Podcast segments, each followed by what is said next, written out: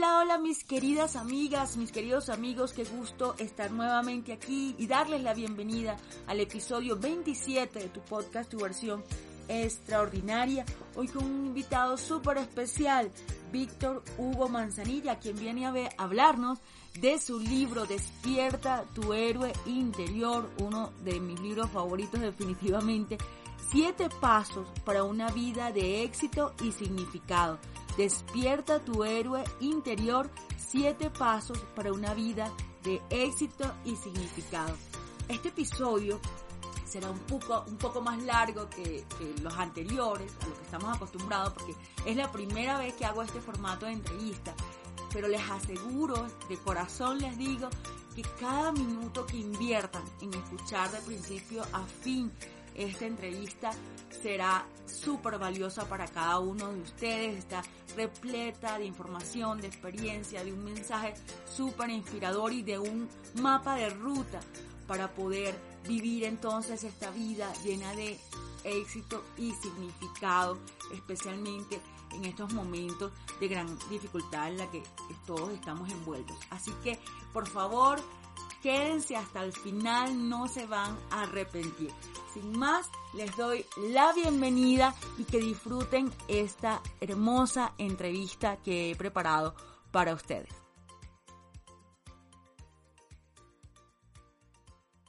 Hoy es un día muy, muy especial para mí, ya lo mencionaba esta mañana en mi Instagram, porque hoy tenemos un invitado de lujo en el podcast Tu versión extraordinaria, Víctor Hugo Manzanilla de quien me han escuchado hablar en varios episodios anteriores en mi podcast por el impacto que ha tenido en mi vida. Fue su podcast el que me inspiró a iniciar el mío y fue su mentoría la que me ayudó enormemente en darme la fortaleza, inspiración y conocimiento para iniciar esta nueva aventura en mi vida. Víctor Hugo Manzanilla es un gran referente para el mundo hispano en temas de desarrollo personal, liderazgo, negocios y emprendimiento. He seguido sus pasos desde ya hace más de tres años y he sido testigo de su gran calidad humana, consistencia, disciplina, genuino deseo de aportar grandes beneficios a la humanidad a través de su pasión por ser mentor de negocios y emprendimiento y su experiencia como ejecutivo de importantes multinacionales por más de 15 años. Es autor publicado de dos bestsellers, Despierta tu era interior y Tu momento es ahora, además del planner del éxito y recientemente la publicación del libro para niños junto a su hermana Victoria Manzanilla, Despierta tu superhéroe interior. Además tiene blog de liderazgo y el podcast con más visitas y descargas de habla hispana. Pero como si todo eso no fuera suficiente, lo que más admiro de nuestro invitado de hoy es que todo lo que enseña no solamente se trata de teoría, de técnicas y estrategias, súper valiosas, muy bien estudiadas y explicadas y de muy alto nivel, sino que además él ha dado cada paso del camino y ha vivido en sus propios pies la jornada del héroe de la que viene a hablarnos hoy y que ha reflejado de manera magnífica en su primer libro, Despierta tu héroe interior. Ahora sí, Víctor, bienvenido y muchísimas gracias por haber aceptado esta invitación a mi podcast. Bienvenido. Gracias, gracias. No, gracias, Berisol. Eh, te digo que, bueno, primero aprecio muy bellas tus palabras, mil gracias. Eh, también te digo que yo te admiro muchísimo porque, eh, así como tú lo dices, comenzamos a trabajar juntos en crear tu marca personal y no solo lo que uno enseña, sino cómo tú lo aplicas y la consistencia y la persistencia y cómo tú abriste tu nicho y construiste tu podcast y has crecido tu, tu marca y todo lo que has hecho siempre, siempre me llena, me llena de orgullo. Así que para mí es un honor estar aquí en tu programa. Mil gracias. Muchas gracias, Víctor Hugo. Víctor Hugo, eh, en este libro a mí me ha parecido, eh, de los libros que yo he leído, realmente este me llegó profundamente a mi corazón, pero sobre todo porque yo creo que da una esperanza grandísima en todas las personas que nos pueden estar escuchando y que sienten eso que tú llamas el llamado a la aventura, que puede ser el logro de cualquier meta, esa carrera universitaria, ese negocio, ese comprometerme a formar una familia, ese irme y, ir de viaje, cumplir ese sueño, cualquier sueño que tú tengas, al final es un llamado a la aventura. pero a veces pasa que tú sientes que si ese llamado a la aventura empieza a aparecer conflicto, ¿verdad? Dilemas, dificultades, o tú haces esto que me pareció grandioso, que tú llamas la negación del llamado, tú empiezas a sentirte que no eres merecedor, que tú se equivocaron contigo, te pusieron ese sueño en tu cabeza, pero alguien se equivocó. Y yo creo que este libro te, da, te devuelve esa esperanza, Víctor Hugo, de entender que el héroe es precisamente ese, el que va dando esos siete pasos, caminando toda esa jornada tan hermosa. Y aquí te quiero dar ya este, el, micrófono a ti para que nos cuentes de estos siete pasos, ¿no? Que empieza a través de darte cuenta de tu mundo ordinario. Cuéntanos un poquito más. Correcto. Sí, bueno, eh, te cuento que la idea de, estos siete pasos, que, no son siete pasos inventados por mí, ¿no? No, fui yo quien los descubrí, eh, sino que los, bueno, los descubrí en el aspecto que los descubrí quien los había descubierto antes, ¿no? que era Joseph Campbell, básicamente un filósofo y experto en el área de contar historias. Y una de las cosas que él había descubierto era que cuando él estudiaba la mayoría de las historias, religiones, mitos, eh, ambas tenían, o sea, tenían un patrón común. Y ese patrón común llevaba a las personas a conectarse con una historia más grande, a tener su propia historia, y por eso las historias conectadas. Yo estaba en ese momento, en, ese periodo, en un momento en mi vida donde yo estaba profundamente aburrido con mi vida, aunque yo sentía que tenía éxito en base a lo que era la perspectiva del mundo, ¿no? Que es que tú tienes un buen trabajo, tienes un buen salario, tienes, tienes tu familia, tu casa, ese tipo de cosas yo me sentía completamente vacío por dentro. Y yo me empecé a dar cuenta que ese sentimiento no era único en mí, sino que muchísimas personas alrededor mío, que estaban básicamente en una situación muy similar que yo, ganaban más o menos lo mismo que yo, vivían en una ciudad súper segura, me explico, tenían casas similares a las mías, estaban igual. Entonces, eh, eh, en, esa, en ese, yo diría, ese aha moment, yo dije, wow, la mayoría de las personas estamos en, esta, en este vacío interno, ¿no? Y cuando tú ves y estudias las historias, te das cuenta que, o, el sentimiento que a ti te da, y por eso nosotros conectamos tanto con las historias, es, wow, yo quisiera que mi vida fuera como una de esas historias. Uno ve una película de amor y uno, uno, quisiera wow, ojalá esa fuera mi historia de amor. O uno ve una película de éxito, o eh, Rocky, o La Guerra de las Galaxias, o la película que sea, uno dice, wow, yo quisiera ser Luke Skywalker, yo quisiera ser Rocky, o yo quisiera ser este o aquel, yo quisiera que mi vida fuera así. Entonces, en ese proceso fue que yo descubro a Joseph Campbell, porque yo digo, que si nosotros lográramos eh, descubrir por qué nosotros conectamos tanto con esas historias y por qué nosotros queremos que nuestras historias sean así, si yo lograra conseguir un patrón que ya exista o descubra el patrón y lo aplicamos a nuestra vida, podemos hacer nuestra vida emocionante, podemos hacer nuestra vida nuevamente donde tú sientas aventura, donde sientas riesgo, donde sientas victoria. Y entonces llegué a ese Joseph Campbell, a lo que era la jornada del héroe. Y esa jornada del héroe es básicamente cuando tú estudias cualquier película de Hollywood, te vas a dar cuenta que pasa exactamente por esos siete pasos. Y el primero de los pasos, que, es específicamente la pregunta que me hiciste, que se llama el mundo ordinario. Y el mundo ordinario, Joseph Campbell lo llama el mundo de los días comunes. Es ese mundo de las mismas rutas al trabajo, los mismos chistes con los mismos amigos, las mismas reuniones cada semana. Es, un mundo donde tú te sientes seguro, es un mundo insegura, es un mundo donde tú te sientes que estás teniendo éxito porque lo conoces, porque sabes cómo se, se maneja, pero es un mundo que ahoga al alma, porque el alma necesita aventura el alma necesita salir de ese mundo ordinario. Entonces, mientras nosotros estamos en ese mundo ordinario, otros lo llaman el status quo, eh, aunque sentimos que estamos teniendo una vida en control, lo que realmente estamos es teniendo una vida aburrida y esa vida aburrida está ahogando al alma de nosotros. Entonces, de ahí parte ese, ese deseo de, ok, aquí tiene que haber algo más. Y por eso, y es muy probable que la persona que nos está escuchando se sienta así, así es como yo me sentía y así es como yo sentía a la gente que estaba alrededor mío en mi trabajo, eh, eh, nos sentíamos, aunque nos estaba yendo muy bien en ese mundo ordinario, nos sentíamos vacíos. Y así es como comienza todo. Claro, y a veces puede pasar que la gente a lo mejor no se sienta exitosa o no sienta que, digamos, le está yendo bien, pero aún así está como en ese estado de resignación, de decir, bueno, es que en la vida no, esto es la vida. O sea, la vida es simplemente ir al trabajo, tener mi familia, o sea, ya. eh, hasta puede ser que por momentos se sientan mal de querer más. ¿no? Si ya yo lo tengo todo, si yo lo tengo todo, tengo un trabajo, tengo la casa, tengo mis hijos, ¿por qué, ¿por qué hay esa voz interna buscando más? ¿no? Entonces, a veces simplemente no resignarte, no, no conformarte. A veces estás en ese mundo ordinario y tú, mucha gente dirá, bueno, pero... Y es cuando aparecen, por ejemplo, estos héroes en familia, por ejemplo, mm, digamos, por varias generaciones, familias en que ninguno se ha graduado en la universidad y todos se han dedicado a lo mejor al negocito de la familia, algo pequeño, y sale uno, que es la oveja negra, y dices, no, ya va, yo no me quiero dedicar más a este negocio, yo quiero ir a la universidad. Y entonces pero está ese grupo de personas en el mundo ordinario. A veces está, ahí hay, una dificultad, porque muchas personas se pueden sentir que al querer salir del mundo ordinario están traicionando de alguna forma a su entorno, ¿verdad? Lo que puede ser su familia eh, o a sus amigos, por no sentirse bien en ese estado que, bueno, ¿por qué pedir más, no? Que muchos estamos como dormidos pensando si ya, si ya estás bien así, ¿por qué sentir un poco, por qué sentir deseos de, algo más, no?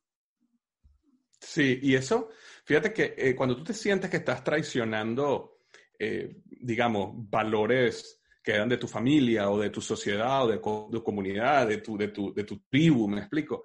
Básicamente lo que te está pasando es que estás viviendo la historia de otro. Y cuando, cuando tú estás viviendo la historia de otro, ahí es donde, donde a ti te trae todo ese tipo de problemas. Eh, pero cuando tú entiendes, y de hecho esa, esa, es la idea del libro, ¿no? Despierta tu verbo interior. Yo diría que la idea central es entender que cada uno de nosotros tenemos una gran historia enfrente de nosotros y nosotros tenemos que crear nuestra gran historia. Entonces ahí ya se te quita esa culpabilidad, no de manera inmediata, pero empiezas a entender de que, no, yo estoy escribiendo mi historia y las personas que me aman, las personas que de verdad quieren, me quieren, van a apreciar esta nueva historia y van a estar a mi lado y no importa que mi camino me lleve por otro camino, porque al, final, imagínate que tú decidas por no traicionar esos, ojo, la palabra traicionar es una palabra muy fuerte y la estamos colocando aquí nosotros, ¿no? Pero por, por, no quieras traicionar esos valores, no quieras traicionar que, por ejemplo, todos mis hermanos han ido al negocito de mi papá, entonces yo tengo que hacer eso también. Eh, o todos mis hermanos son médicos, porque mi papá es médico. Entonces yo también tengo que ser médico. Familia puede ser. En mi familia todas las mamás se han dedicado a la casa y a criar los hijos y yo soy la única. Eso le pasaba a una de las personas que hizo la mentoría con nosotros, que ella decía, estoy en un conflicto porque todas las mamás, todas las mujeres de mi familia y de la familia de mi esposo se han dedicado a la crianza de los hijos y han dejado su trabajo, pero yo no quiero hacer eso. Yo quiero estar con mis hijos, pero yo quiero continuar mi profesión. Entonces hay un sentimiento de, hay algo, algo muy diferente que te puede hacer sentir culpa por momentos. Entonces, un poco, este, es empezar a escuchar ese llamado a la aventura, ¿no? Que es ese tesoro que tú llamas, que es descubrir un poco qué es lo que tú realmente quieres, ¿cierto? Totalmente. Y ese llamado a la aventura, eh, aunque en algunos casos uno tiene que reflexionar y tratar de descubrirlo, recordarlo, pero las personas que están escuchando saben que lo tienen ahí. Es decir, eh, una persona, por ejemplo, que, eh, como, como lo que nos estabas recordando ahorita, esta persona que toda su familia no, no se dedicó al hogar y nunca trabajó, digamos, nunca buscó una carrera profesional y se sentía culpable por eso. Eh, la razón por la cual ella se siente culpable es que esa, esa, ese llamado a la aventura ya está grabado en ella. Me explico, ya eso existe ahí, eso no es algo que tú puedes cambiar, tú lo puedes callar, tú lo puedes olvidar, tú te puedes lavar el cerebro y tratar de que no vuelva, pero eh, siempre va a volver. Y de hecho, yo siempre le digo a la gente, no, yo no tengo que convencerte de que esto es así, tú lo sabes, tú me estás escuchando ahorita y tú sabes dentro de ti que hay algo que tú quieres lograr. Bien sea, mira, puede ser algo, eh, no tiene que ser algo tan grande y drástico como yo quiero hacer una carrera profesional, aunque por supuesto que eso también, pero puede ser que le diga, mira, yo toda mi vida soñé con tocar guitarra y siempre lo dejé a un lado yo quiero volver a aprender a tocar guitarra, o quiero eh, comenzar una relación, o quiero terminar una relación que por años me ha tenido en esta vida mediocre, me explico. Y eso es una decisión súper fuerte, pero también hay un llamado a la aventura ahí, porque eh, personas pueden caer en una relación, por dar este ejemplo, donde eso se vuelve su nuevo mundo ordinario. Y a lo mejor está en una relación violenta, no necesariamente física o violenta, pero puede ser verbalmente violenta, y, pero como ese es su mundo ordinario, prefieren quedarse ahí. y allá afuera, y, ellos sienten dentro de ellos que hay un llamado a la aventura y que la llamada a la aventura no está ahí, está fuera, ¿no? Entonces, eh, eh, lo que yo quiero decir a la gente es que ese llamado a la aventura que ellos tienen es normal y que todos tenemos uno, no el mismo, uno, y ese es el que dirige tu gran historia, la tuya. Y lo más importante cuando uno llega al final de la vida es asegurarse que uno vivió esa gran historia, que era tu historia, no la de los demás, no la de tu familia, no la de eh, la sociedad, sino tu gran historia. Es la mejor manera, es, el mejor regalo que, te vas a dar a ti, que le vas a dar al mundo, que le vas a dar a tus hijos, que le vas a dar a la gente que realmente te quiere, que está a tu alrededor.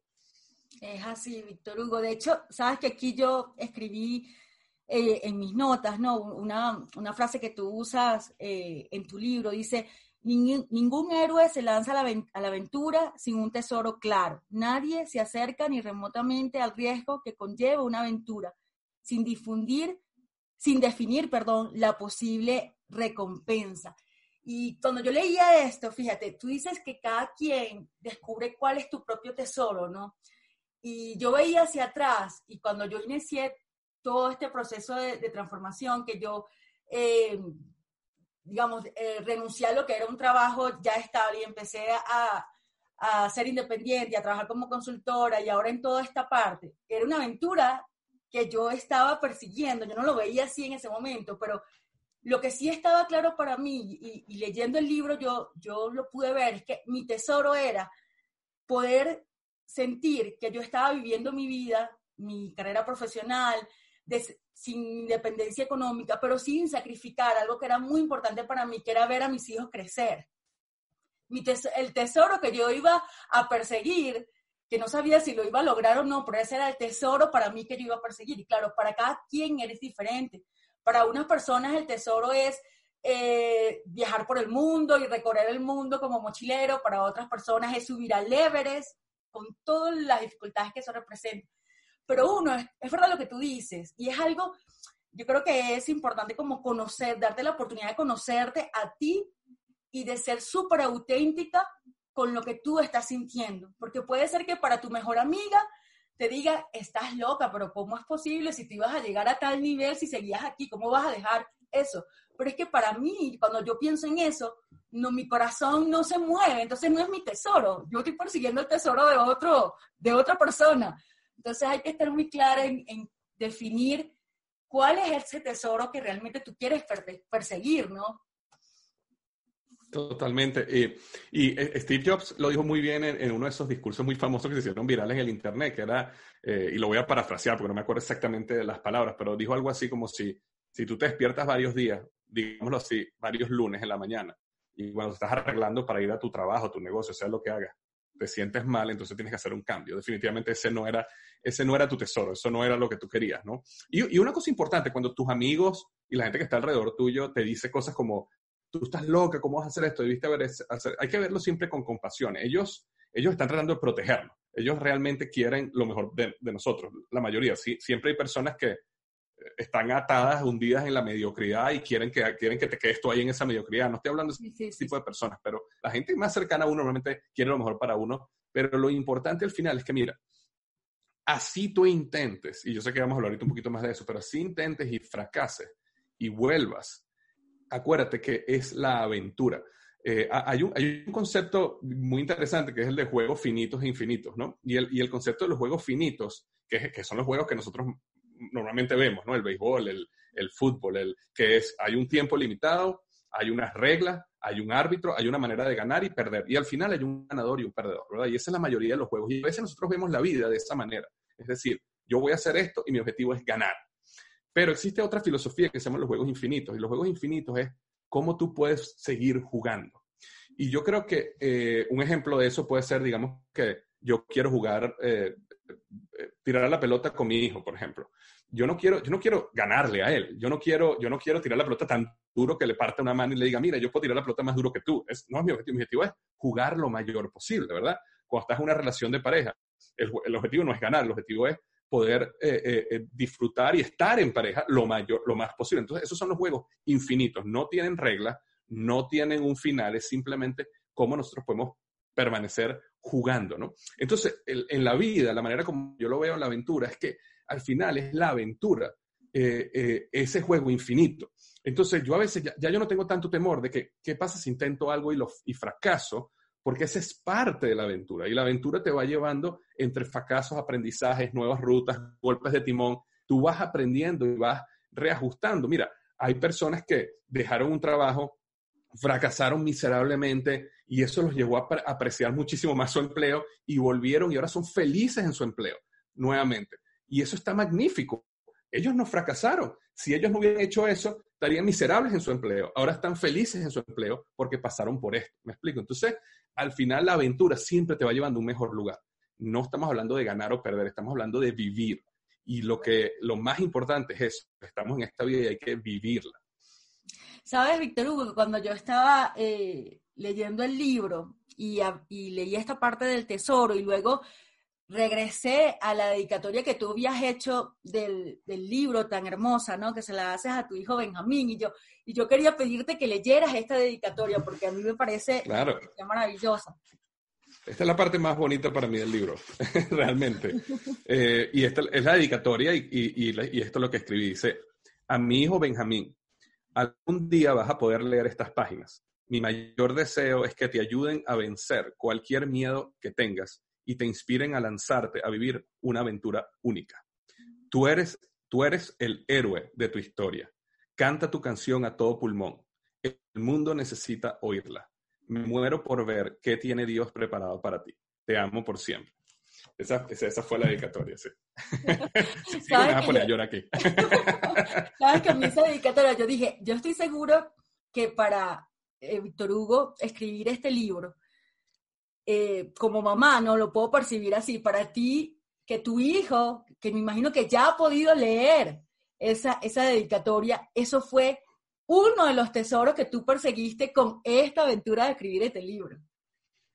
Totalmente. Él, él sí, ya leyó, él tiene 11 años, leyó la dedicatoria y leyó un pedacito del libro. Claro, todavía su mentecita no entiende la magnitud de lo que yo trato de transmitir en este libro, eh, pero eso no importa, eso no es el trabajo de hoy. algún día en el futuro eh, este libro va a llegar a él, en el, bueno, o siempre lo tendrá, pero lo abrirá en el momento que, que, lo, que, sea el momento justo que él lo necesita. Pero es, es, realmente, tú sabes que esta dedicatoria vino de un, un amigo también que eh, trabajó en Procter Gamble y él, eh, él escribió un libro y le fue muy bien en el libro. Entonces, como, yo estaba por escribir un libro, a nosotros nos conectaron y fuimos a comer y yo lo conocí a él y el libro, él se llama Paul Smith y el libro de él en inglés se llama Lead with a Story, eh, eh, lidera con historias. Y en ese momento él estaba en esa lucha de, ok, el libro me fue bien, estoy dando conferencias, no me gusta Procter Gamble, no me gusta mi trabajo, renuncio o me quedo aquí, ¿no? Y entonces, bueno, en una de esas conversaciones él está conversando con su papá y entonces le plantea esta, esta, este dilema que tenía en la vida. Y el papá le dice, hijo, si tú me puedes dar a mí un regalo, es que tú cumplas tus sueños. Le dice sí, ¿no? Y le dice después, pero en mi vida, no en la tuya. Y entonces, cuando, o sea, y de hecho cuando Paul me estaba contando eso, le salió una lágrima en ese momento con su papá, le dijo, en mi vida. yo lo quiero en ver. La tuya, ¿no? Quiero verte. Lo quiero ver, exacto, lo quiero ver. Y entonces cuando yo escribí esta dedicatoria, eh, fue inspirada en ese momento que me contó Paul, porque eh, eh, fue, expresó perfectamente cómo uno siente como padre. Mi, mi, mi, sueño no es ver a Benjamín graduado, o ver a Benjamín como médico o como ingeniero, aunque todas esas cosas son magníficas y siempre lo apoyaré en ese tipo de cosas. Mi sueño es verlo a él viviendo su gran aventura. Ese, ese, ese es mi, mi, mi, gran sueño. Y por eso fue que eh, le dediqué este libro. Hermosísimo. Ahora tengo, una, ahora tengo una bebé, ahora tengo una, una niña que tiene tres años y medio, y entonces Benjamín siempre me pregunta, Benjamín siempre me pregunta, mira papá, ¿cuándo vas a dedicarle el libro a Elianita? No puedes dejar sin libro.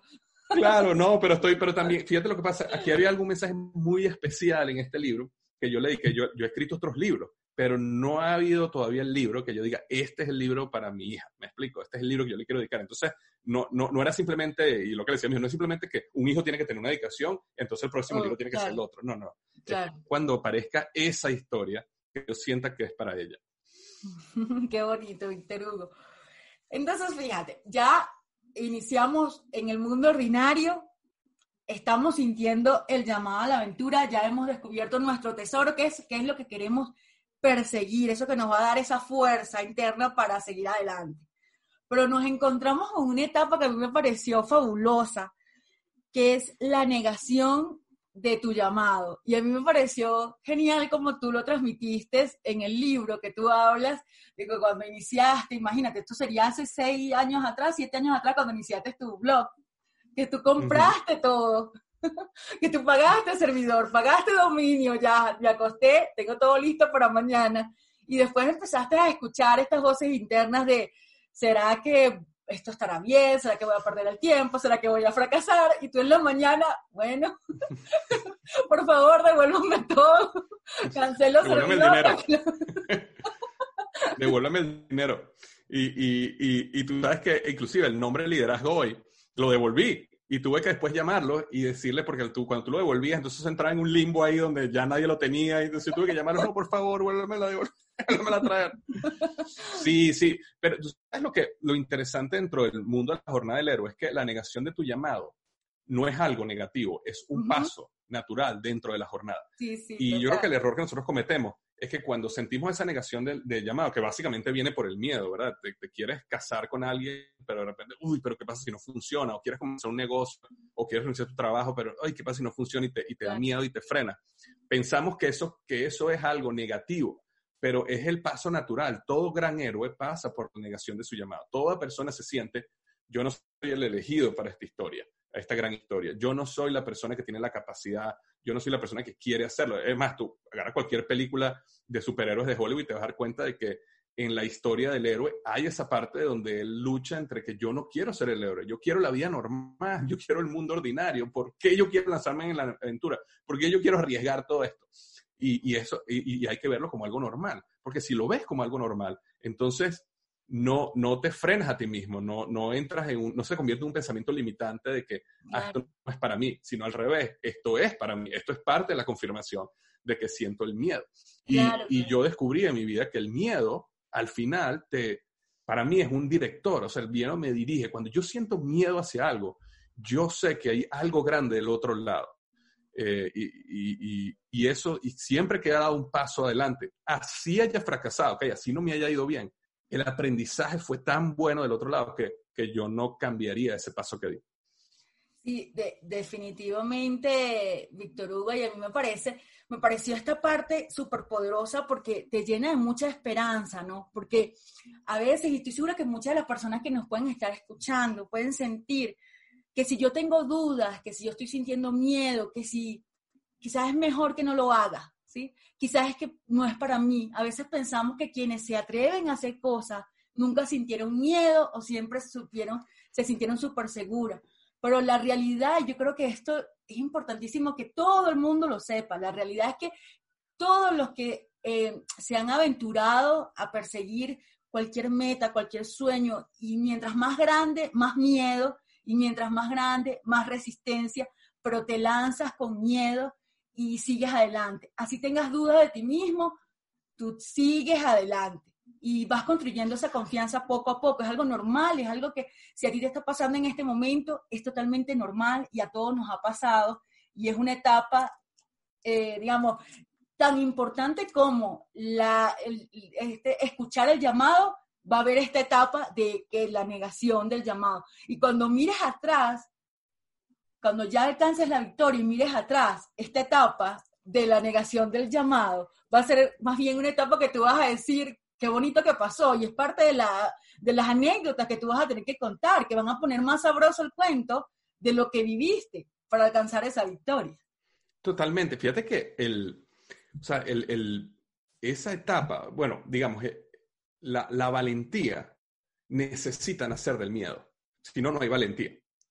El, hecho que yo ahorita vaya y abra la nevera y me coma algo, eso no, eso no me hace ningún héroe. Eso, yo no tuve miedo a hacer eso. Cuando uno dice que una persona es valiente, no es porque no tiene miedo, es porque tiene miedo. Igual da el paso. Y yo recuerdo uno de los discursos más bonitos que, si yo lo hubiera escuchado antes de escribir el libro, lo hubiera, lo hubiera puesto ahí. Fue un discurso que da Chespirito sobre el héroe. Entonces él le pregunta sobre el héroe y le dicen que cuál es, a lo mejor lo has visto, no sé, Marisol, le pregunta cuál es el héroe más grande que tú conoces y él dice, el héroe más grande es el Chapulín Colorado. Y él, dice, sí, le dice, sí, porque el Chapulín Colorado, le pregunta al entrevistador y dice, bueno, porque el Chapulín Colorado es el héroe que lleno de miedo, igual da el paso. con sus errores, da el paso, con sus tonterías, da el paso. Eh, Superman, eh, Batman, todos estos superhéroes con los que nosotros crecimos, eh, esa imagen de que ellos no tienen miedo, no los hace realmente un héroe, ¿me explico? El héroe viene del miedo. Y entonces él hablaba del Chapulín Colorado. Y eso, y, es totalmente cierto. Y, otra cosita que, es bueno que la gente sepa es que eh, el miedo no se elimina. Uno aprende a vivir en constante miedo, eh, porque a medida que tú empiezas a crecer en la vida y a hacer cosas nuevas, siempre empiezas a, a enamorarte de lo que es vivir en una aventura. Y la aventura siempre trae cierto riesgo, siempre trae algo de, que, no que está fuera de tu control. Y empiezas a enamorarte de eso también. Empiezas a enamorarte de lo que no sabes, empiezas a enamorarte de qué, qué es lo que la vida me va a traer esta próxima semana o el próximo mes. Y ese proceso, lo que, lo que, lo que empieza a pasar es que empiezas a, darte cuenta que el miedo es una parte de ti que siempre está ahí, que algunas veces te va a proteger, que algunas veces te va, es bueno y algunas veces te guía, y algunas veces simplemente está ahí, tú sabes que está ahí y ya, pero no se convierte, eh, como lo decía un, gran amigo, decía, eh, el miedo es muy bueno para tenerlo a tu lado, pero nunca para tenerlo al frente. Entonces, eh, no, no, no creer de que hay una fórmula mágica para eliminar el miedo, porque el miedo no se elimina, el miedo simplemente se pone más pequeño y vive al lado tuyo. Y, y cuando te acostumbras a eso, ya puedes vivir la vida que sueñas vivir.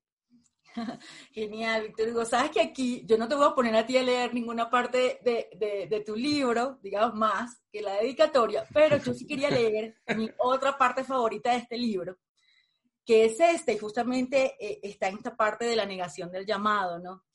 Que dice así, para el momento en que escribo estas líneas han pasado un par de meses desde, desde que comencé a escribirlo.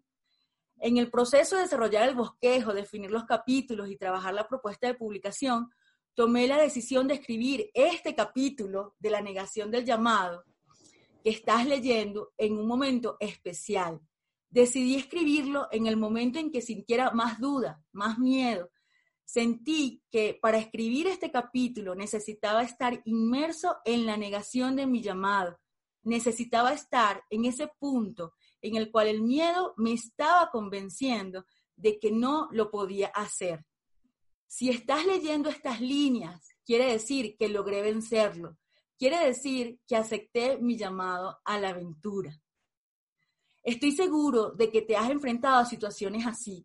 Me refiero a ese momento cuando estás a punto de negociar un futuro de aventura y riesgo por la seguridad que el mundo ordinario te ofrece.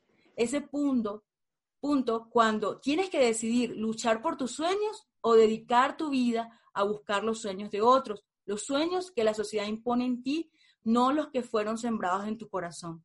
En mi proceso de comprender los principios universales que hacen las grandes historias y específicamente la jornada del héroe, entendí algo que me llenó de esperanza.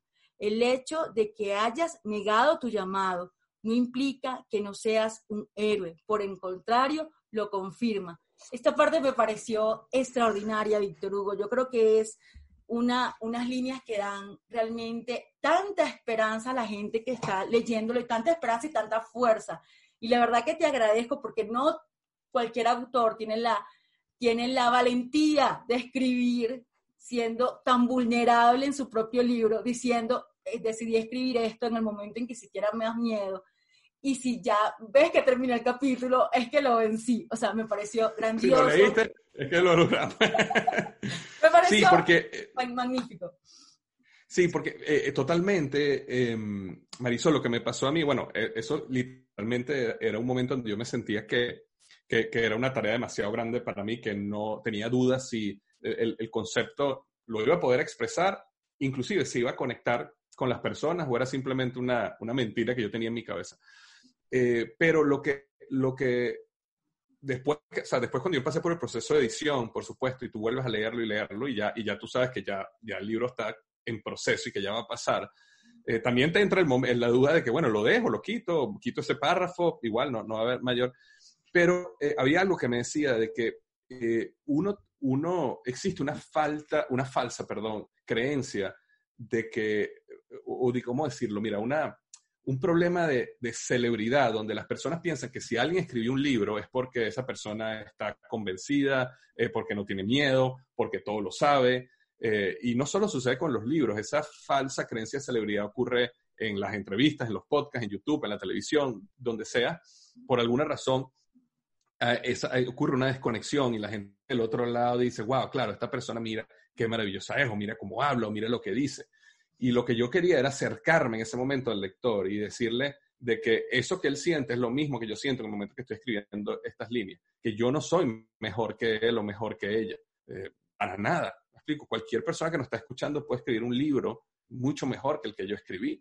Eh, y eso fue ese momento donde yo me sentí tan, tan humano y quise dejarlo ahí para que las personas más bien sintieran esperanza. Era más que simple, o sea, ese proceso de revelar tu vulnerabilidad, el objetivo o, lo que logró al final fue, lo que yo quiero es que te identifiques conmigo y que sientas de que yo, si tú sientes este tipo de miedo, yo también lo sentí.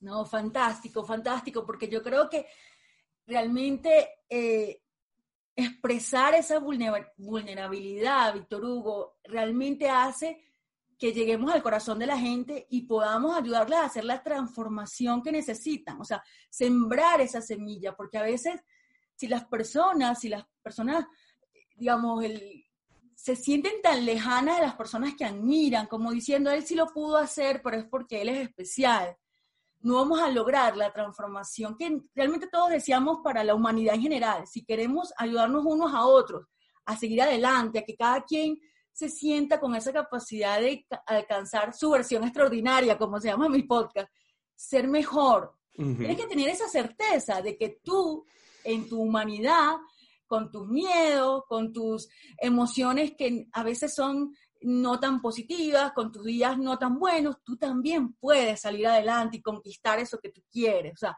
y no está mal pasar por eso, no está mal por pasar por la negación de tu llamado, no, no está mal pasar por eh, el deseo a veces de postergar o por los miedos o por tantas dificultades y de hecho ahorita entraríamos a lo que es el conflicto, porque a veces sentimos, y esto pasa mucho en las relaciones, esto pasa mucho con los hijos, tú sientes que si, o en tu empresa o en tu grupo de trabajo, cuando empieza a haber conflictos, tú empiezas a sentir que es algo ahí, algo está mal. O sea, esto debería ser perfecto porque si no es perfecto es que algo está mal.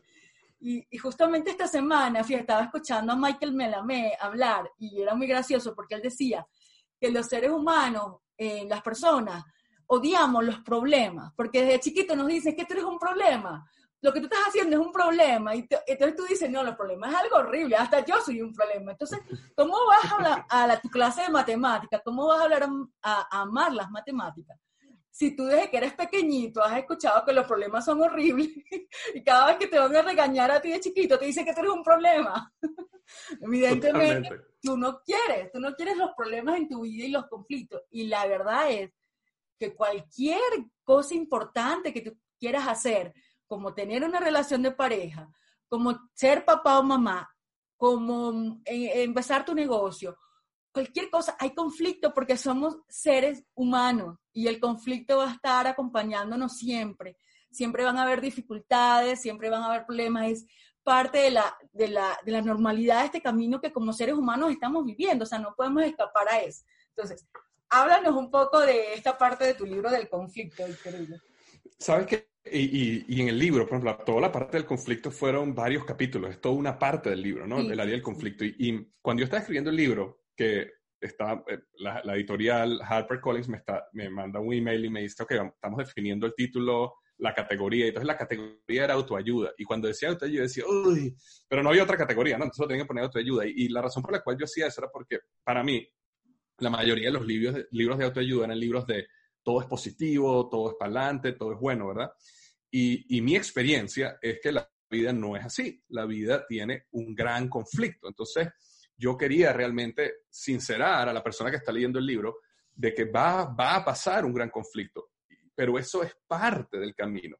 Em, cuando una época que, eh, eh, cuando yo estaba en Venezuela, eh, unos amigos y yo fuimos a escalar el Pico Bolívar y el Pico Humboldt en Mérida.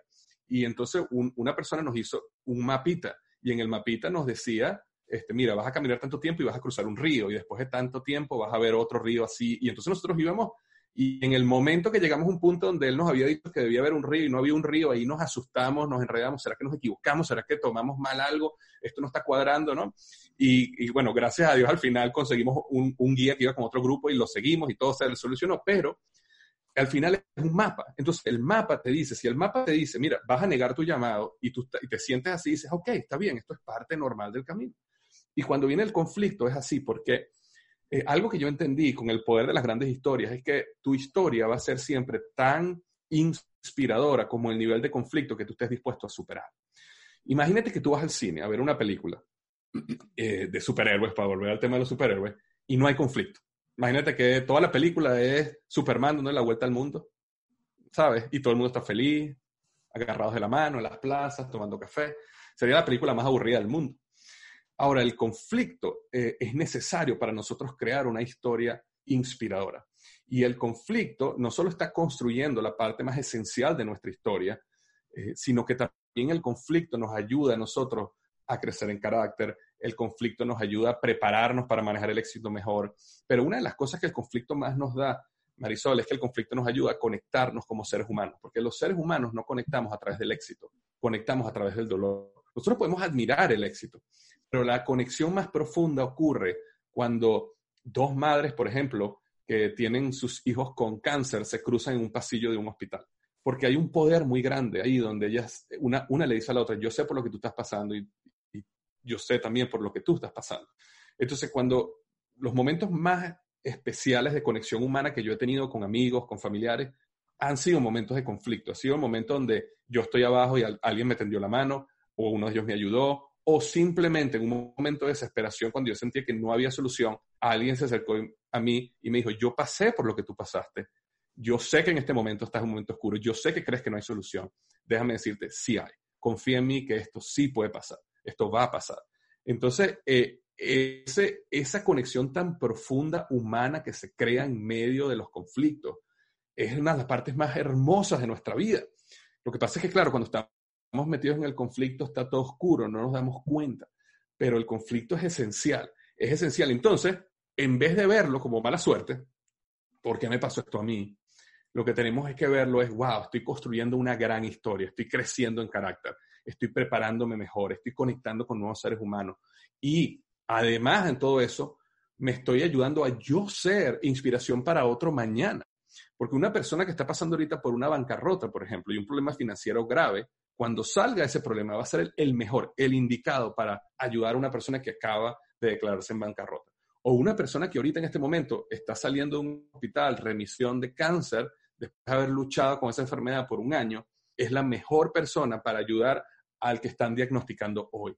Entonces, eso le da sentido a tu vida y eso es lo que permite que el ciclo del conflicto y esperanza eh, eh, empiece a moverse y tú empieces a ser parte de ese ciclo y tú empieces también a ser de inspiración a otros con tu gran historia. Y por eso es, eh, por eso es que dediqué tanto, tanto al conflicto, porque quería que la gente lo viera desde otra perspectiva, que, que la gente supiera que va a pasar por él, pero que esa nueva perspectiva los ayudara a caminarlo de una mejor manera. Sí, digamos que, eh, que lo podemos ver ahorita con la, con la situación actual, ¿no? En que el mundo en general está pasando por un conflicto tan fuerte con toda esta pandemia y y, claro, hay, muchísima, hay gente que está sufriendo muchísimo, que son afectados directamente por esta pandemia, digamos, a nivel de salud, con pérdidas de familiares y que es un momento muy doloroso. Pero también hay otra parte de la población que también está atravesando por duelos, ya no familiares, ¿verdad? Pero de pérdidas de seres queridos, que es muy doloroso, pero hay otro tipo de duelos, como por ejemplo, quizás tenías una idea de negocio, invertiste en este año que todo el mundo tenía como tanta expectativa en grandes proyectos y eso tuvo que retrasarse. Entonces, realmente yo creo que ahorita estamos viviendo una época en la que eh, sin saber que de todo este conflicto que estamos atravesando podemos sacar frutos. Yo a veces pienso que cuando queremos resistirnos a lo que nos pasa, eso nos trae como más sufrimiento. A veces cuando vienen cosas como muy difíciles a nuestra vida, lo que mejor podemos hacer es como ser compasivos con esa situación, aceptar que no la podemos cambiar y decir, bueno, me toca pasar por esto, me, me, tocó pasar por esto, no quiero pasar por esto, pero me tocó y vamos a ver qué puedo, qué, para que esta, esta etapa no quede infértil en mí, sino que yo pueda sacar algo de este sufrimiento, o sea, que el sufrimiento o el dolor no se extienda yo resistiéndome, como luchando contra él, ¿verdad? Negándolo, resistiéndome, no quiero que esto pase no quiero que esto pase, que muchas personas pueden estar ahorita así. ¿Cuándo vamos a volver a la normalidad? ¿Cuándo vamos a volver? ¿Cuándo vamos a volver? Y es como que resistiéndote, no quieres entender que todavía, que no vamos, o sea, esto se puede alargar mucho más. Entonces, yo siento ahorita que tenemos como una alternativa, seguir resistiéndonos y obligándonos a que esto tiene que volver a la normalidad o decir, mira, en mi historia nos tocó pasar por una pandemia y vamos a, primero, no extender el sufrimiento negándome de a eso, sino, bueno, vamos a ver cómo vamos a salir adelante, sacar esa fuerza interna y salir adelante. Tú hablabas mucho de lo, cómo eh, estas circunstancias nos construyen el carácter. Y yo creo que eso lo podemos estar viendo inclusive en los niños, porque yo, por ejemplo, en, mi caso, Víctor Hugo, tenemos aquí 60 días en cuarentena, con toque de queda en la ciudad, o sea, sin poder salir, sin poder ir a un parque. Y tú como padre quieres evitar, o sea, tú quieres evitar que tu hijo pase por estas circunstancias de ansiedad, de no poder salir, porque psicológicamente afecten por momentos. Y quieres evitar querer hablar con tus hijos de enfermedad, de que no puedes salir porque hay una enfermedad muy fuerte y hay riesgo inclusive, está muriendo gente. O sea, tú quisieras evitar todo eso, pero al final, claro, vamos a hablarlo en su justa medida porque son chiquitos, pero yo creo que todo esto es una gran oportunidad para, para construir ese carácter en nuestros hijos y que sepan que inclusive circunstancias tan difíciles como esta, que han sometido a familias a un confinamiento por 60 días ya en muchos países, se puede salir adelante. Y puede, o sea, está como que, yo digo que esta época nos está haciendo crecer emocionalmente tanto, madurando tanto para poder realmente salir eh, airosos de esta etapa con salud mental, con salud emocional, con una familia todavía unida, con hijos que no recuerden esto como una tragedia, sino que como me decía una amiga, esto es como, yo estoy haciendo como La vida es bella, o sea, yo estoy haciendo papel de La vida es bella. como la película, sí. Para que mis hijos tampoco se den cuenta de lo que esté pasando. Entonces, es un conflicto que nos va a traer lo que tú hablas en tu libro, o sea, crecer, evolucionar, carácter, todo esto que podemos sacar ¿no? de, de estos momentos.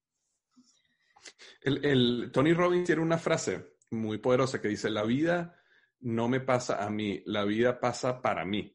Y, esa frase básicamente lo que quiere decir es que uno, uno puede ver este tipo de situaciones como una víctima, es decir, esto es lo que me está pasando a mí, o bueno, o a la sociedad, o a mi país, o globalmente, como decir, la pandemia nos pasó.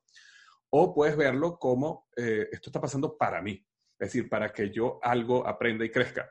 Al final no importa si es verdad o no es verdad, porque aquí no estamos hablando si Tony Robbins tiene razón o no tiene razón, si eso es verdad o mentira, estamos pensando en qué te es útil. Porque si tú asumes una actitud de víctima, es la, la actitud, digamos, más, emocionalmente, inicialmente mejor, más sabrosa. Es como que, guau, esto no es mi culpa, yo quito la responsabilidad de mí, mire lo que me pasó, eh, esto, eh, y, ok, y está bien, pero eso no te va a permitir que ser cambiar y no te va a permitir construir una gran historia. Si te preguntas, esto pasó para mí, entonces tu mente inmediatamente empieza a buscar, ok, si esto pasó para mí, ¿Qué es ese para mí? ¿Qué es eso? Es eh, aprender a, crear la vida es bella dentro de mi casa, es aprender a algún nuevo idioma o alguna nueva instrumento musical o meterme en un curso en una universidad este, o comenzar un negocio. Eh, eh, miles de cosas. Lo, importa, lo que pasa es que hay un grupo de personas que simplemente pusieron pausa, ¿no? Y, pero hay un grupo de personas que dijeron, no, esta es mi gran historia, yo tengo que seguir, este, esta, esta historia continúa y, están sacando lo mejor de la historia. Y eso es el mensaje que yo le tengo a las personas. Yo, yo le digo a, la gente que me sigue en mi podcast, les digo, mira, la manera como yo veo esta situación es que este es nuestro nuevo normal. Eh, sí va a haber un momento donde van, van a descubrir una vacuna o una cura y bueno, en ese momento se acelerará el, el crecimiento a lo normal. Pero yo lo veo como que este es mi nuevo normal. Ya yo no tengo rutina de cuarentena. Ya yo no tengo este, comida de cuarentena. no, no, esta es mi nueva vida hasta ahora es mi rutina, ahora esta es mi comida, hasta ahora esta es la manera como se hace ejercicio. ¿Me explico? Y eso mentalmente me permite quitar esa pausa en mi vida, como que yo estuviera ahorita en un limbo llamado cuarentena. No, esta es mi nueva vida. Así es.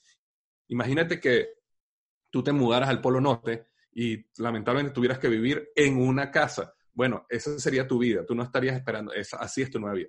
Entonces eso abre tu mente y empiezas a buscar posibilidades y empiezas a descubrir cosas. También empiezas a manejar el riesgo de una manera diferente y a lo mejor manejas más o menos riesgo, es una decisión personal, pero empiezas a vivir. Y sí, la vacuna se va a inventar, se va a descubrir y va a llegar un momento donde vamos a estar en un nuevo normal con mucha más libertad y cosas volverán muy parecidas a lo que eran antes.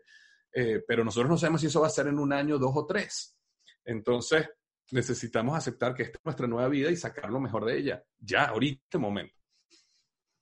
Sí, totalmente, Víctor Hugo. Después tú hablas, y a mí esto me pareció maravilloso, porque das inclusive varios ejemplos concretos de gente que pasó por el conflicto, pero se quedó en el conflicto, ¿no?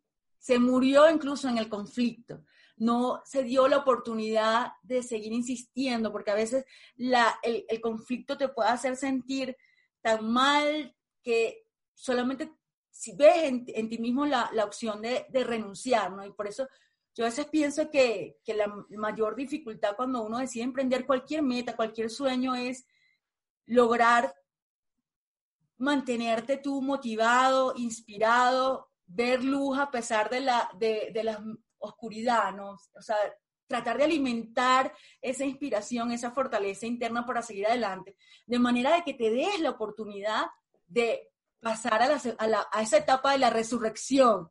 Así que me pareció maravillosa, es espérate, dale chance, estás en el conflicto, pero tú vas a resucitar. Así que sigue insistiendo, sigue insistiendo y tú muestras varios ejemplos en tu libro que, que me parecieron fantásticos de, gente que, de unas que no, digamos, perdieron la batalla, se, quedaron en conflicto, pero otras que definitivamente sí decidieron seguir adelante y al final encontraron su resurrección, ¿cierto? Sí, eh, bueno, la manera que yo eh, mejor explico esto fue por, por el, el, digamos, el aprendizaje yo que tuve de, una, de un maratonista que me, que me contaba de que cuando tú corres un maratón, yo nunca he corrido un maratón, he llegado hasta medio maratón, eh, pero eh, cuando tú corres un maratón, cuando ya estás en las últimas, eh, yo diría en los últimos kilómetros, quizás 5 o 10 kilómetros, hay un fenómeno que se llama la pared.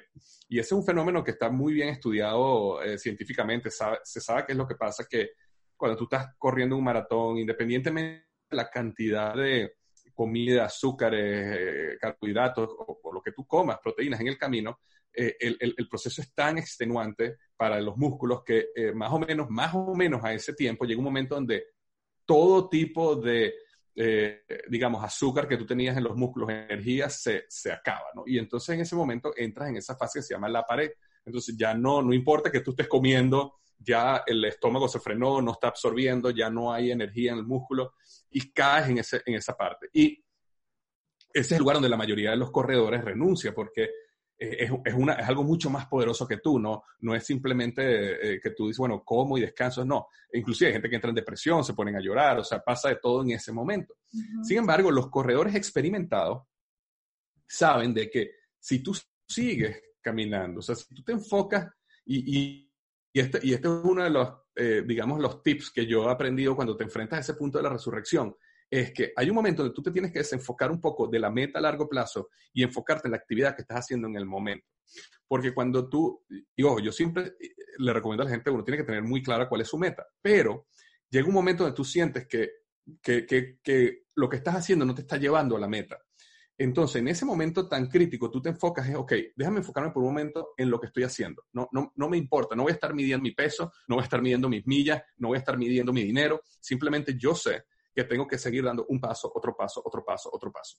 Y no importa que cada vez que levante la mirada, la meta esté igualita ya. Entonces, en ese momento empieza en el cuerpo a ocurrir algo bien interesante, que es que el, el cuerpo pasa de consumir eh, azúcares, glucosa, a consumir grasas. Eh, entra en un proceso de ketosis y ese proceso dura un poquito de tiempo. Entonces, por eso es que la gente entra por esa, ese periodo de la pared pero cuando ocurre ese cambio de, digamos, el, al carro, al vehículo lo cambiaron de gasolina a diésel, bueno, eso es lo que le pasa a uno en el cuerpo, viene un nuevo nivel de energía, una, lo que llaman el segundo aire. Entonces los corredores vuelven otra vez a sentir fuerza y tata y llegan. Pero hay una gran cantidad de corredores que se quedaron ahí. no sabían, no fueron persistentes, no dieron un paso más. Entonces, lo que yo quiero transmitirle a la gente en ese momento, que ese paralelismo con el maratón es, es muy real en la vida real. Eh, y yo pongo varios ejemplos ahí, pero cuando uno, cuando uno sigue haciendo lo que uno sabe que tiene que hacer. Y yo le decía, por ejemplo, a varios eh, clientes míos ahorita en la pandemia, yo le decía, ok, ¿qué es lo que tú tienes que hacer para crecer tu negocio? Mira, yo hago llamadas telefónicas, yo hago esta publicidad en Facebook, yo hago esto. Ok, síguelo haciendo. Sí, Víctor, pero es que no está teniendo los mismos resultados de antes. Yo sé, síguelo haciendo. Tú sabes lo que tienes que hacer, síguelo haciendo. Eh, y entonces eso te permite pasar por ese proceso y lograr la resurrección, que es ese momento donde ya tú sientes que no puedes dar más nada, que ya no hay nada, se acabó lo que sea, pero de repente, boom, sube un segundo aire. Y hay una frase muy bonita que no la inventé yo, pero lo puse en el libro, que dice, el momento más oscuro de la noche es un segundo antes del amanecer.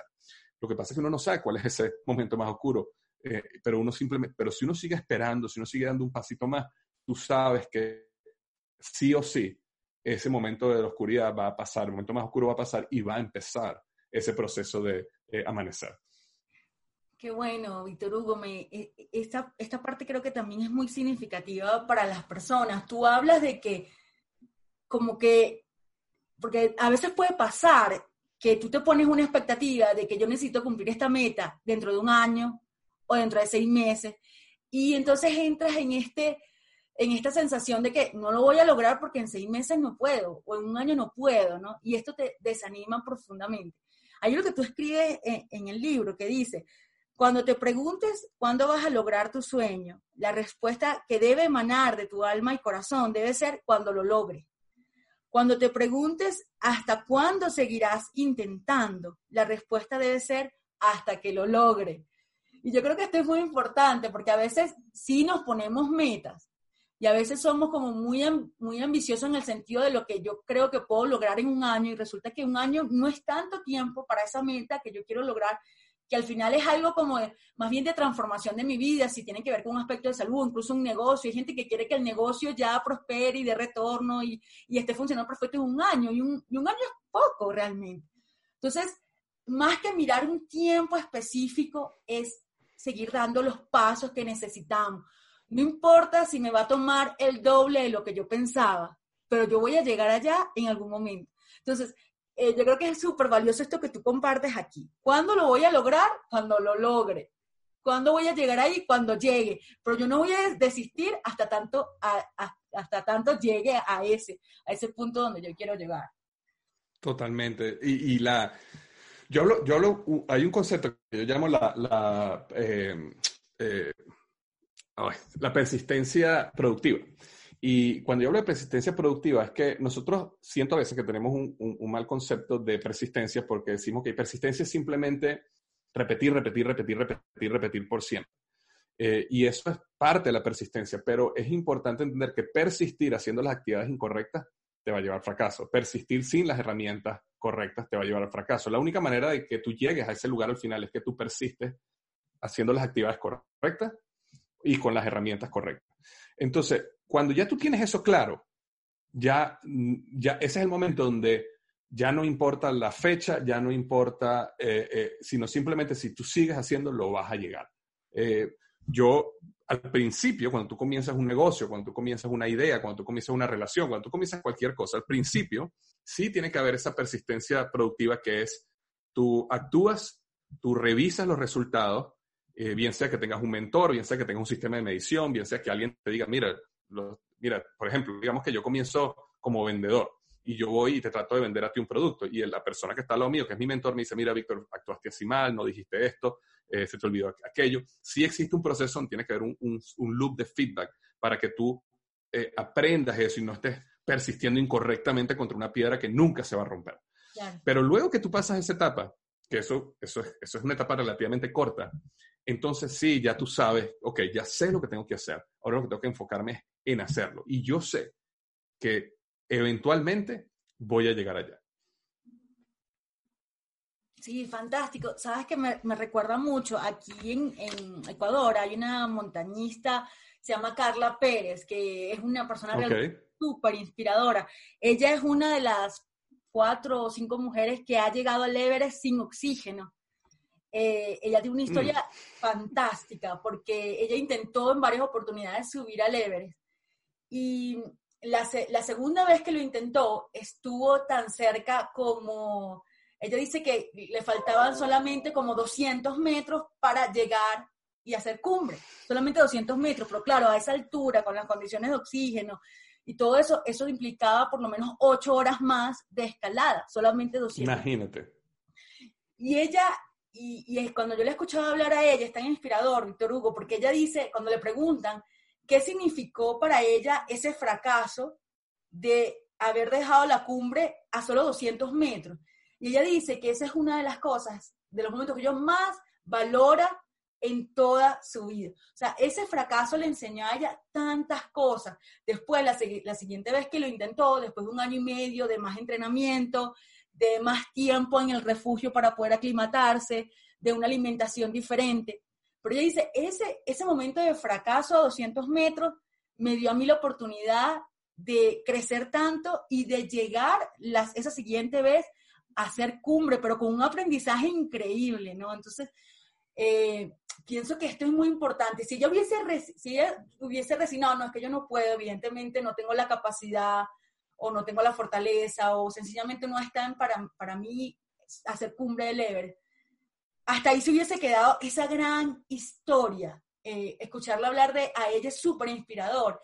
Y en cambio ahorita ella cuenta que ese fracaso que tuvo en ese tiempo es una de las cosas más maravillosas que le dio toda esta, esta aventura de ser eh, montañista a ella. Entonces, es un poco valorar también, atesorar eso. Inclusive los fracasos pueden convertirse en grandes tesoros para nosotros luego de alcanzada la victoria.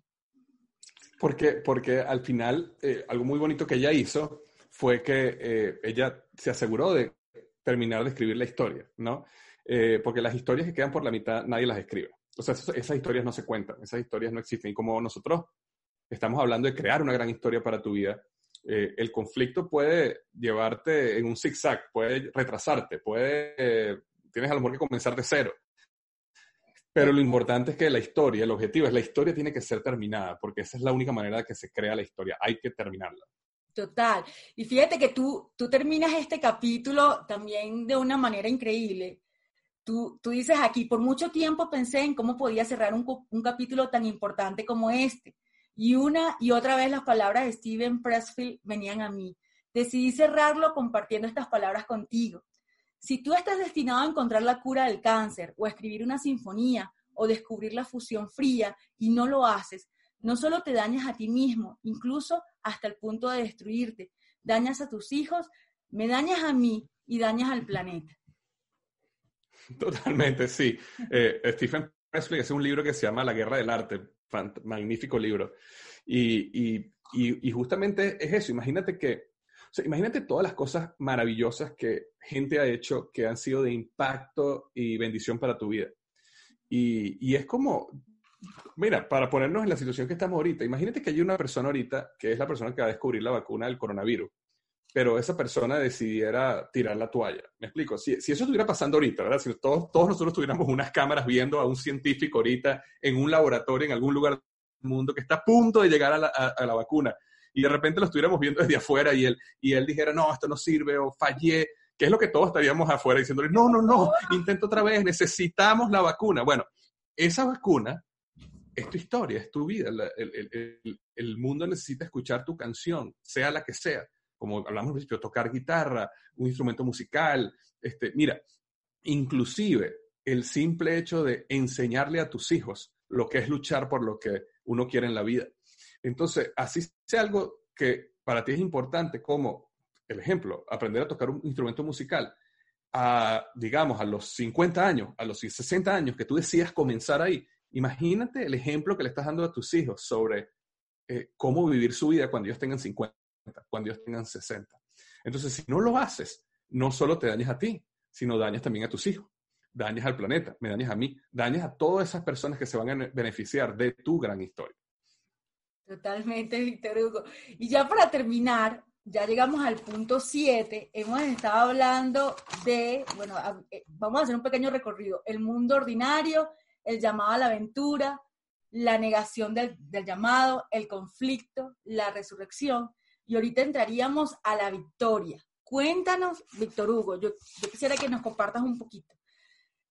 Tú has estado caminando, has estado caminando ya varios años, ¿verdad? Esa idea que te dio tanto miedo, que te hizo cancelar todo, cancelen, cancelen. ¿Cuáles son estas grandes victorias que tú has cosechado a partir de esa gran aventura que iniciaste ese día?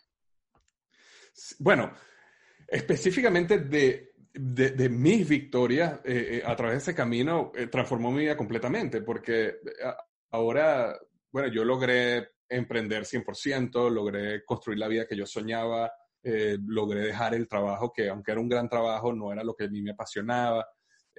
logré conseguir la libertad y la flexibilidad que yo quería en mi vida para hacer lo que quiero en el momento que quiero, donde no, no tengo un horario y, y eso para mí era lo que yo soñé muchísimo. ahora, pero lo más importante eh, cuando uno habla de la victoria, no mi victoria, pero la victoria, es que aunque todas estas cosas que yo te nombré, como la libertad, como poder vivir donde quieras, todo este tipo de cosas, fueron necesarias, ¿verdad? Porque era lo que me daba a mí la motivación, la gasolina para seguir luchando allá afuera. Al final, lo más importante no es la victoria per se, sino es lo que te conviertes en el camino.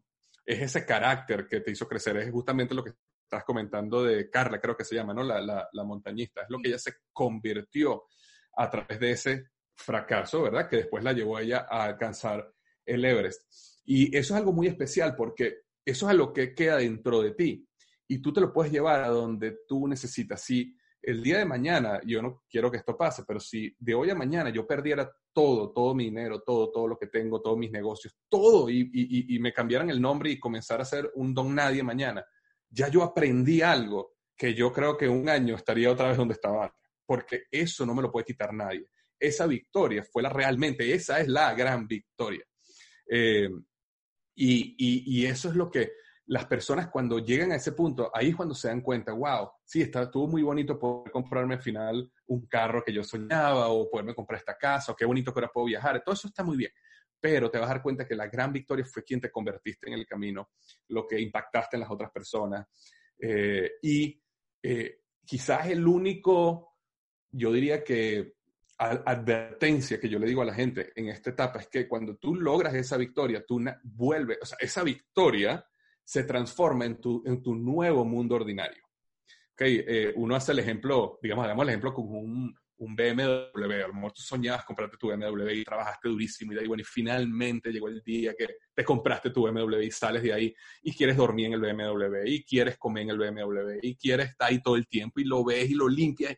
Pero llega un momento, todos hemos tenido carro nuevo, llega el momento donde este, ya el BMW es un carro, ya no te sientes exactamente igual, se convirtió en tu mundo ordinario. Y eso pasa con tus negocios, con tus relaciones, con, tus, con todo. Entonces, ahí es donde uno tiene que tener cuidado de no olvidarse de que existe una nueva aventura. No quedarte ahí. Sí, sí hay que, si hay que estar ahí, si hay que disfrutarlo, si hay que descansar, me explico, si hay que celebrarlo, pero eh, rápidamente moverte a tu nueva aventura. Porque si no, vuelves otra vez a entrar en una vida aburrida. Aunque esa vida aburrida sea a lo mejor 10 veces mejor que la que tenías antes, pero sin embargo, vuelve otra vez a ahogar a tu alma. Y, lo bonito de, esta, de, de, este concepto es que siempre hay una nueva aventura, siempre hay un nuevo camino, siempre hay algo nuevo que comenzar. Eh, y, yo creo que eso es, lo, eso es lo más importante. Las personas que nos están escuchando ahorita están en diferentes etapas.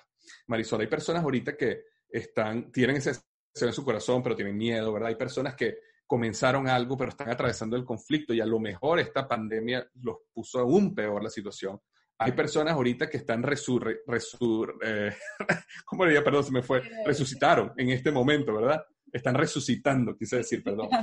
Y, y hay personas que acaban de lograr un honrón por alguna razón. Imagínate, imagínate una persona que vendía este, algo que se necesita desinfectante en este momento. ¿Me explico? Esas personas metieron un honrón en este momento. Entonces, ellos a lo mejor están en la victoria masiva y están llenos de dinero y éxito. Estuvieron en el lugar correcto, en el momento correcto. Perfecto. Ahora, ¿cuál es la siguiente aventura? Y lo importante es que cada quien, no importa dónde estés, aquí no estamos comparándonos ni nada es mejor que otro, porque es un ciclo constante. Entonces, hoy yo puedo estar en la victoria, pero comienzo algo nuevo y estoy muerto de miedo mañana otra vez. ¿Me explico? Entonces, donde estés ya tú sabes por qué estás ahí y cuál es tu siguiente paso. Claro, es maravilloso. Yo, yo creo que esto que, que tú nos compartes en el libro de, de, que al final la verdadera victoria es en quien nos convertimos, ¿no? Evolucionamos de cierta manera, somos mejores personas.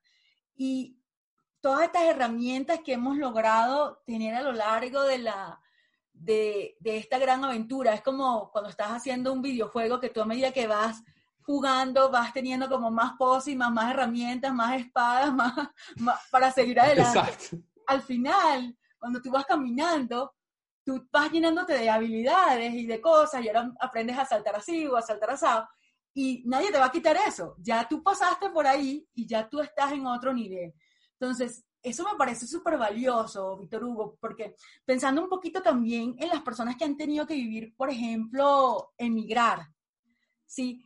Que a lo mejor tenían un estatus en su, en su país, tenían una profesión, tenían, ¿sabes?, una perspectiva de lo que iban a hacer, lo que estudiaron, se sienten tan tristes y tan frustrados porque luego inician un nuevo país y a veces no tienen la oportunidad de ejercer en eso.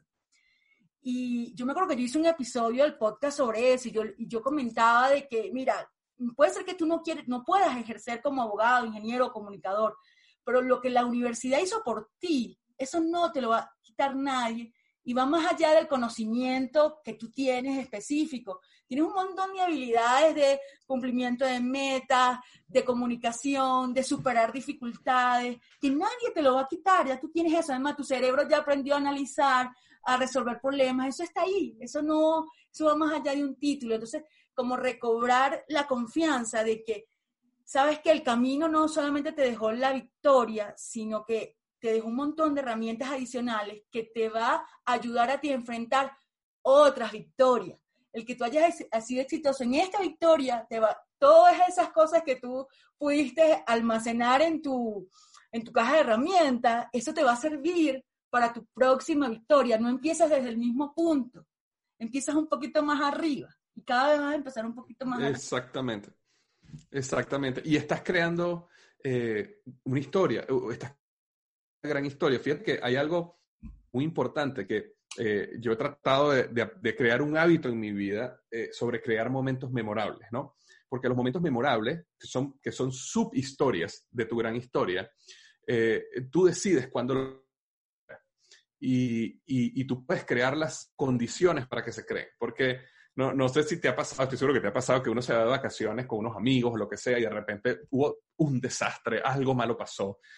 Y dos años más tarde está todo el mundo privado de la risa contándose, bueno, cuando pasó esto, cuando se nos fue el agua aquí, o cuando nos intentaron de robar el carro allá.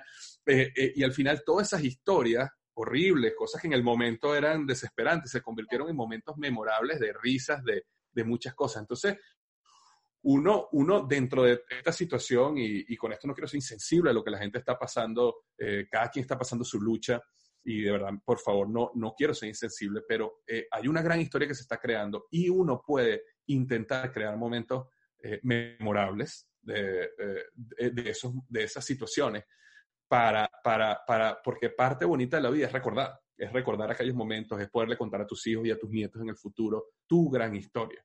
Eh, fíjate que yo no quisiera eh, eh, que en el futuro un nieto mío, Dios mediante, me estuviera pasando por una situación difícil y yo no tuviera ninguna historia mía que contarle de una situación difícil, porque no va a haber conexión, lo que estamos hablando hace unos minutos, no, no, voy a poder inspirarlo, no voy a poder llegar a su corazón, no voy a poder conectar con él. Y, y, y esos momentos duros de ahorita te van a servir mañana con tus hijos, con tus nietos, con amigos, con todo, porque esos, esos momentos memorables van a ayudarte a, ayudar a otras personas también. Sí, Víctor Hugo, y, y, ya para cerrar, yo quería rescatar algo que tú mencionas en tu libro, que es que habla de vivir una vida con significado, que si ese tesoro que tú estás buscando no logra de alguna forma transformar a la humanidad, hacer aunque sea un poquito mejor a la humanidad, pues perdería tanto sentido eh, aventurarte en este, en este riesgo y en estas dificultades, ¿no? Sino que busquemos los seres humanos al final, yo sí creo que estamos buscando, tenemos un llamado como superior, tú, tú expones tu lado más espiritual también en este libro, ¿no? Hablas de Dios como tu mentor. Eh, y yo creo que al final todos, independientemente de si crees en Dios o no, tú sientes Hay muchas personas que no creen en Dios y aún así sienten que hay algo mm, superior a ellos, ¿verdad? Y yo creo que todos los seres humanos tenemos esa conexión como algo más grande que nosotros, sentirnos parte de algo más grande que nosotros. Y esa responsabilidad de, de, de colaborar de alguna manera en hacer el mundo mejor, dejar el mundo mejor a como lo encontramos, como dicen. ¿no? Entonces, a mí me pareció fantástico esto porque al final es muy inspirador sentir, mira, da lo mejor de ti, vamos a aventurarnos y arriesgarnos a esta aventura, pero vamos a estar conectados con un propósito que nos ayude a dar algo por este mundo, a que la humanidad sea mejor porque tú te arriesgaste a vivir la vida que te sentías llamada a vivir. Eh, eso que tú dices es, clave porque ¿Qué pasa? Uno puede agarrar toda esta jornada, como hicimos el ejemplo ahorita, con un BMW, ¿verdad? Uno puede agarrar y decir, yo quiero un BMW, el, llamado, el conflicto, el ahorro, trabajo duro, va, al final conseguí y lo compré. Y no hay nada malo con eso. Eso es magnífico, ¿no? Es una meta y la lograste y, aprendes mucho, creces en carácter y muchas de las cosas que hablamos pasan. Eh, pero al final, eh, si eso es todo, si eso es lo único en tu vida y después de un BMW pasa un yate y después de un yate pasa un avión, si eso es único, eh, con el tiempo eh, como que no, no, no, encuentras ese propósito que te, de, vida que te, te, llena a nosotros. Y, y, y, aunque quitemos a Dios de aquí de la ecuación por, por un momento, porque a lo mejor hay personas aquí que no, no, no creen en Dios o no, no, son de una religión particular, eh, al final, si tú ves la evolución humana desde el punto de vista más científico, ¿no? Eh, hay una fuerza que lleva a la humanidad, bueno, no solo la humanidad, que lleva todo, la tierra, los animales, a evolucionar, a crecer, a mejorar, a ser cada vez mejor, ¿verdad? Y de alguna manera nosotros necesitamos conectarnos con esa fuerza y nosotros necesitamos participar en ese proceso evolutivo de alguna manera u otra, porque si no, somos simplemente pasajeros en algo donde no contribuimos de ninguna manera. Entonces, hay muchas maneras de contribuir eh, en, ese proceso y eh, yo, yo, bueno, yo tengo mi definición un poco de lo que es este, el propósito de la vida es contribuir con la belleza del, o sea, con, mejorar la belleza del mundo, con mejorar la ciencia, con, con, contribuir al progreso, todo ese tipo de cosas. Una persona que ahorita está trabajando en un laboratorio, eh, puede ser que no tenga ninguna creencia espiritual, no importa, pero esa persona está trabajando por crear la vacuna del coronavirus, esa persona está trabajando, imagínate, eh, por la evolución de la humanidad, por mejorar, por llevarnos a un mejor lugar.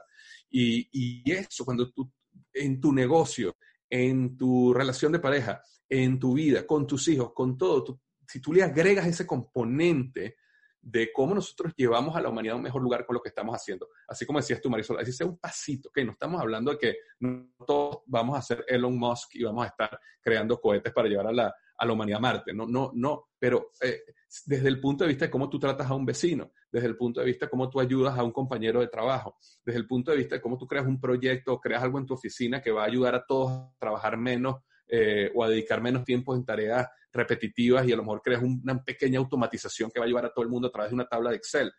Desde todo ese tipo de cosas, tú estás siempre contribuyendo a llevar a la humanidad a un mejor lugar. Y ahí es donde yo creo realmente que tú te conviertes en el verdadero héroe de tu historia, porque la palabra héroe significa, eh, eh, tiene, tiene, un significado que es el que protege y el que sirve. Fíjate que cuando vemos películas de héroes, siempre son héroes que sirven a la humanidad. Entonces, eh, para tú despertar tu héroe interior, necesita, necesita estar conectado con ese proceso evolutivo de mejora continua de la humanidad. Buenísimo, Víctor Hugo. Mira, qué lujo en verdad haber tenido esta conversación. No, gracias a ti, por favor. Eh, yo creo que ha sido, bueno, eh, eh, estoy segura que va a ser de muchísima utilidad para todas las personas que, que nos escuchen, profundamente inspirador desde la realidad, desde, desde la vida como humanos y cómo podemos rescatar ese deseo que tenemos de mejorar, de hacer grandes cosas. Yo creo que yo, yo reflexionaba mucho estos días de, de la necesidad que tenemos los seres humanos de conectarnos con la grandeza y soñar en cosas grandes, porque a veces tenemos como una confusión de, sentir que yo tengo que ser humilde y tengo que jugar en pequeño y no puedo aspirar a mucho. Y entonces, por ejemplo, pasa que a veces en las oficinas eh, hay gente que a lo mejor no es tan, no lo hace tan bien, pero lo habla, habla, es muy bueno hablando, ¿sabes?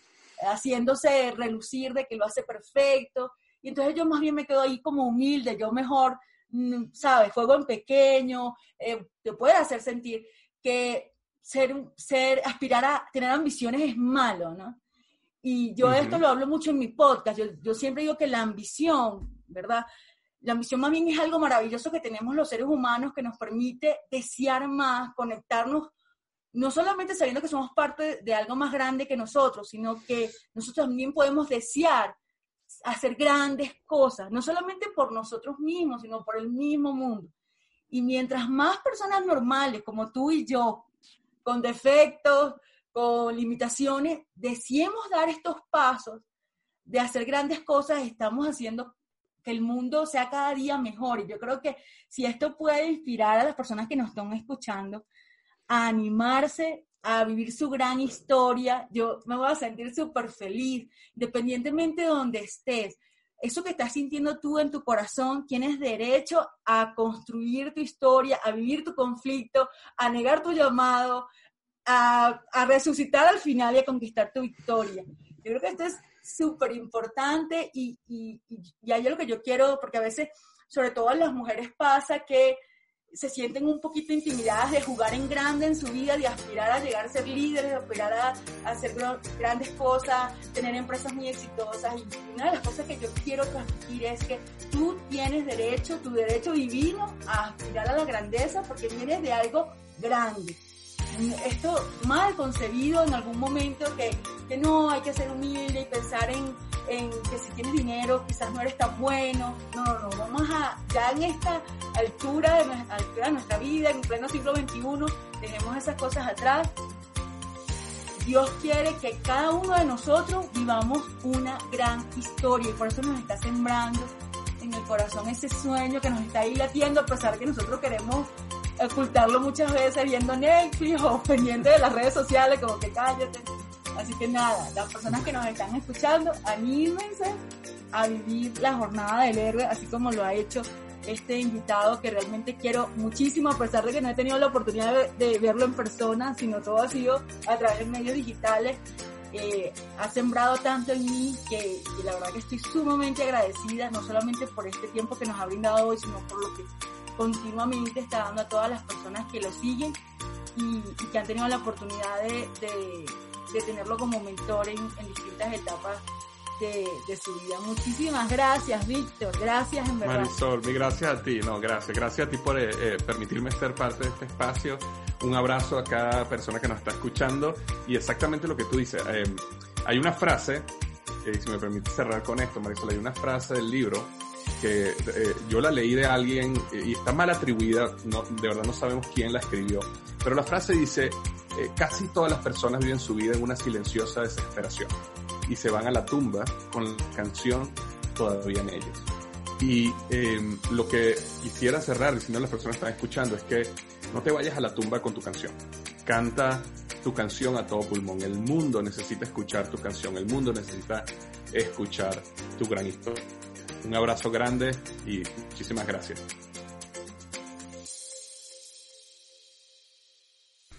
Mis queridos amigos y amigas, muchísimas gracias por llegar al final de este episodio. Espero que hayas disfrutado cada minuto del mismo, así como nosotros disfrutamos preparando esta entrevista para ti. No quería cerrar este episodio sin dejarte las coordenadas específicas para que consigas este maravilloso libro, Despierta tu héroe interior. Eh, está disponible en amazon.com con envíos internacionales a cualquier parte del mundo. Así que ya sabes que lo puedes ubicar ahí. Eh, ¿Dónde está eh, Víctor Hugo en sus redes sociales? Está en Instagram, arroba BH Manzanilla. También tiene su canal YouTube, Víctor Hugo Manzanilla. Y por último, bueno, puedes consultar su, su, blog o su web www.liderazgohoy.com. ¿Cómo nos puedes ayudar? Compartiendo este episodio con personas que tú sepas que necesitan esta información. Compártelo con tus amigos, con tus familiares, con tus compañeros de trabajo, en tus redes sociales. Esto nos ayuda muchísimo a seguir creciendo y a llevar este mensaje a muchísimas más personas. Esto necesitamos de ti para poder llegar a mucha más gente, que mucha más gente tenga este tipo de contenidos que yo creo que tanta falta nos hace en este momento. Déjame un comentario. Recuerda que siempre me encanta leer qué piensas, qué recibiste, qué sentiste de este episodio, cómo puedes aplicar esto a tu vida. Si la plataforma en la que estás escuchando este podcast, como Apple Podcast o Spotify, te permite dejar una valoración del, del episodio o del podcast, por favor, hazlo porque eso me ayuda a hacer mi podcast mucho más visible para otras personas. Muchísimas gracias por tu apoyo, gracias por estar aquí. Que tengas una excelente semana, cuídate mucho. Chao, nos vemos pronto.